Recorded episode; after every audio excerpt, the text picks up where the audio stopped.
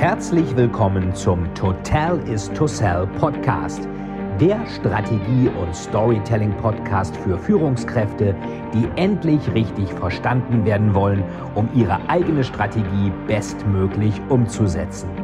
Hier dreht sich alles rund um Ihre eigene Story und Strategie für Ihr persönliches Happy End. Viel Spaß!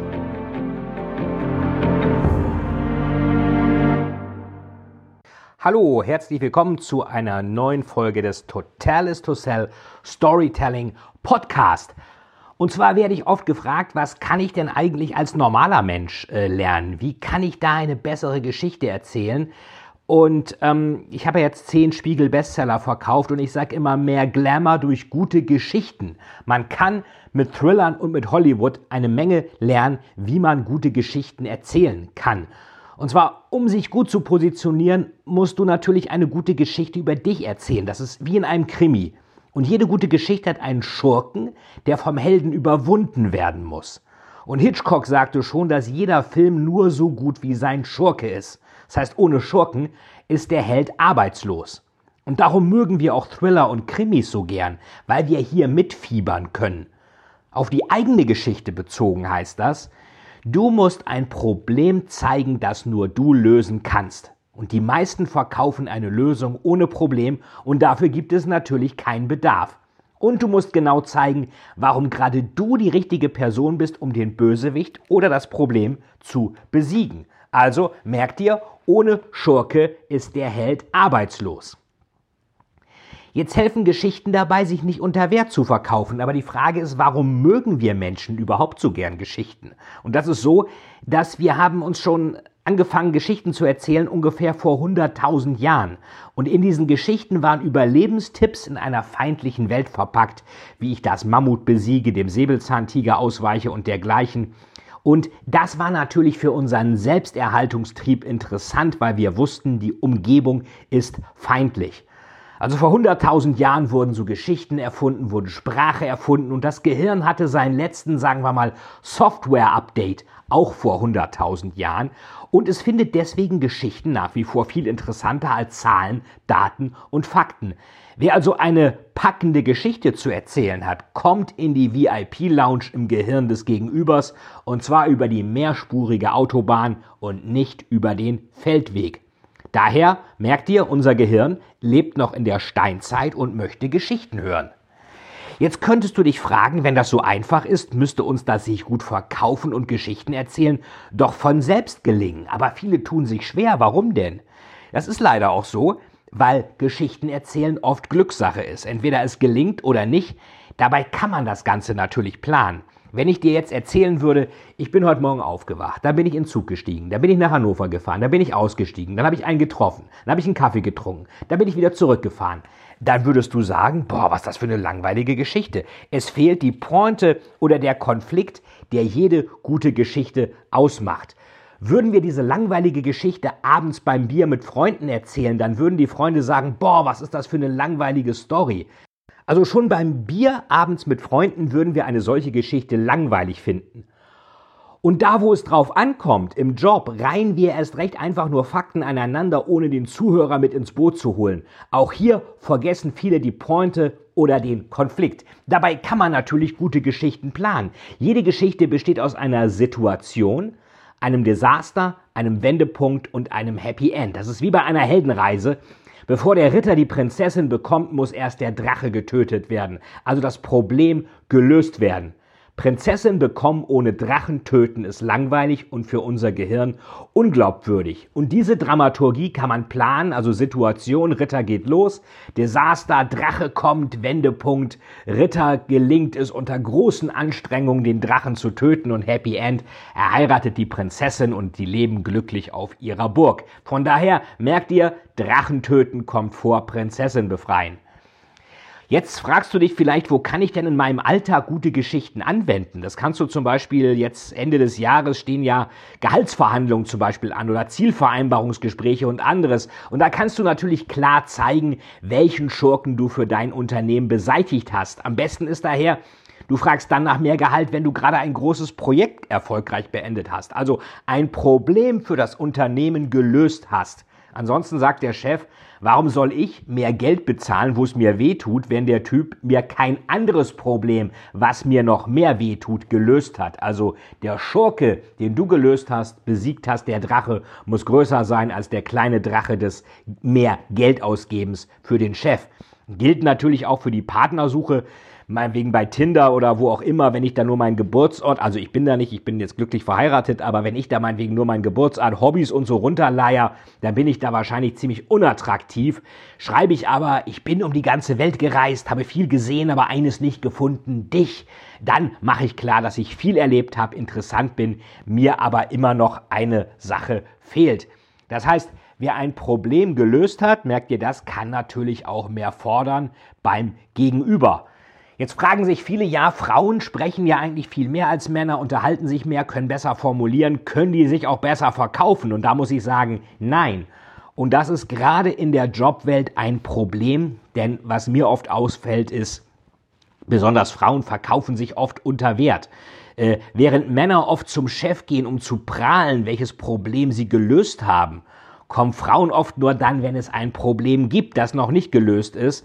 Das heißt, das steinzeitliche Gehirn des Chefs, haben ja gehört, vor 100.000 Jahren hatte unser Gehirn seinen letzten Update. Dieses steinzeitliche Gehirn des Chefs, der oft selbst auch noch ein Mann ist, hält die Männer deshalb für fähiger als die Frauen, weil die Männer mit gelösten Problemen zu ihm kommen und auch mal zwischendurch sagen, wie toll sie sind, die Frauen aber nur, wenn es Probleme gibt. Das ist typisches sich unter Wert verkaufen. Von daher gerade Frauen, merkt euch das, ihr sollt solltet euch besser und selbstbewusster verkaufen. Oft werde ich gefragt, ob es da aktuelle Beispiele gibt. Ja, ähm, nehmen wir Donald Trump, hatte ich schon oft gesagt, er benennt das Problem zeigt die Lösung und er zeigt, warum er gerade dafür am besten geeignet ist, auch wenn das, was er vorhat, natürlich oft gar nicht realisierbar oder moralisch fragwürdig ist. Also welches Problem wollte er lösen im Wahlkampf? Äh, er wollte die Mexikaner abhalten. Wie macht er das? Indem er eine Mauer baut. Also Wendepunkt Mauer bauen, Happy End, America Great Again. Und jetzt auch die Frage, warum ist Trump überhaupt der Richtige dafür? Weil er Bauunternehmer ist. Das heißt, es muss ganz klar sein, das Gegenüber muss etwas machen, er muss es jetzt machen und er muss es mit dir machen. Du musst eben zeigen, warum bist du der richtige Bauunternehmer für die Mauer. Oder nimm Boris Becker, echte Stehaufmännchen, der ist insolvent, lässt sich aber seinen Willen zum Sieg nicht nehmen, wie damals schon in Wimbledon. Er findet sich immer wieder neu, jetzt mit der Tennisakademie und er kokettiert sogar mit seiner Situation in der Saturn-Werbung, wo er eine Geldzählmaschine kauft und die wegen dem Insolvenzberater in Bar bezahlt. Also ganz äh, tolle Selbstironie. Uli Hoeneß ist bei Bayern München gerade abgetreten. Der hat Spieler im Wert von 1,1 Milliarde gekauft, also zum Beispiel Gomez.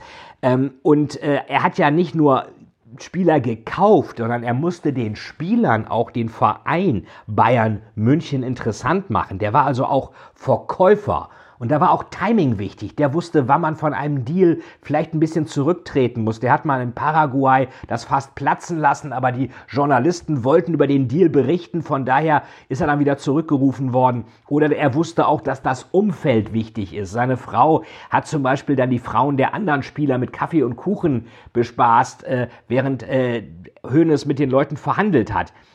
Das heißt, bevor Sie eine gute Geschichte erzählen, müssen Sie an sich selbst glauben und Sie müssen auch nicht alles allein machen. Du musst nicht alles allein machen, du kannst auch Leute dabei haben. Also bevor andere an dich glauben, musst du an dich selbst glauben.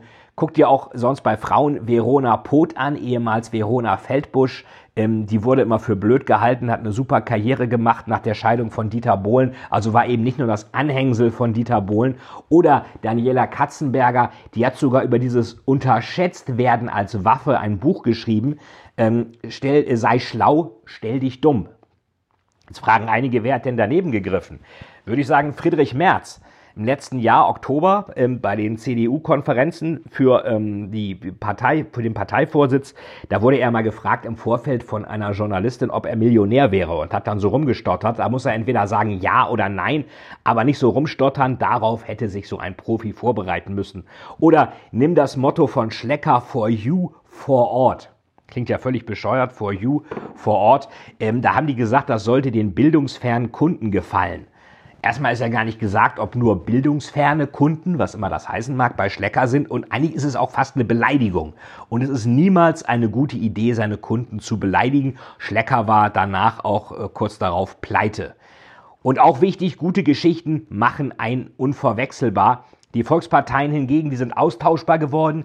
Die SPD ist bereits auf dem Wühltisch, die CDU auch auf dem Weg in den 1-Euro-Shop. Im Einzelhandel sagt man immer, wer nicht anders ist, muss billig sein. Wer sich nicht differenziert, der ist überflüssig. Und wenn du selbst keine gute Geschichte erzählst, machen andere daraus eine schlechte Geschichte. Irgendeine Geschichte wird erzählt. Denk an Douglas. Die ähm, hatten ja mal geschrieben, come in and find out.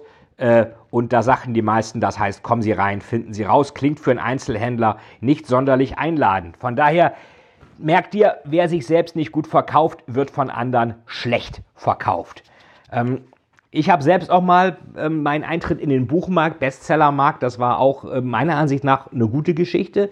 Das heißt nicht, dass mir das immer gelingt. In dem Moment war es so. Mein erstes Buch war Das große Tier, ein Verschwörungsthriller, der in der Finanzwelt spielt. Und mein Motto dazu war, Wall Street trifft Da Vinci Code. Das heißt also Wall Street, ähm, Banken, Finanzspekulation und Da Vinci Code Dan Brown.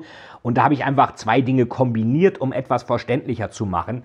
Habe ich übrigens selbst von Ridley Scott gelernt. Der hat seinen Film Alien, der vor 40 Jahren in die Kinos kam, ähnlich gepitcht, nämlich Der weiße Hai im Weltraum.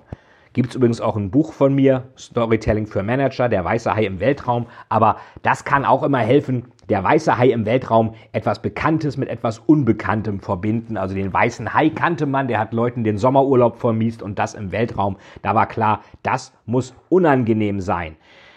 Bei unserer ersten Begegnung sah ich auch meine jetzige Frau Saskia, was heißt meine jetzige, also meine Frau im Obduktionssaal und dort trug sie Gummistiefel und ich habe die Gummistiefel gelobt, weil ich das, äh, was sie irgendwie charmant fand. Ich dachte, das wäre vielleicht mal ganz gut, mal originell die Gummistiefel zu loben. Fand sie auch charmant.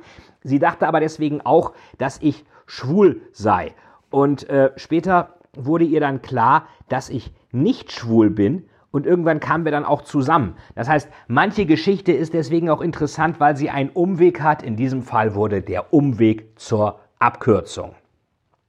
Ja, das war äh, der Totalis to Sell Podcast mit ein, ein paar Storytelling-Geschichten erzählen, mehr Glamour durch gute Geschichten ähm, für jedermann sozusagen. Wo kann man das eigentlich auch im privaten Bereich oder im normalen Job anwenden? Ich hoffe, das war für dich ähm, ein bisschen interessant und hilfreich. Wenn es dir gefallen hat, hinterlass mir gerne eine schöne Bewertung hier bei iTunes und schreib vor allen Dingen auch in die Kommentare rein, was vielleicht noch weiter gemacht werden kann, was dir noch fehlt, was du gut fandest und welche Themen du in Zukunft gerne noch behandelt haben willst. Das war der Totalis to Sell Storytelling Podcast mit Veit Etzold und Storytelling Geschichten für jedermann zum Star mit ihrer Story oder mehr Glamour mit guten Geschichten. Vielen, vielen Dank, dass Sie wieder bei dieser Folge mit dabei waren.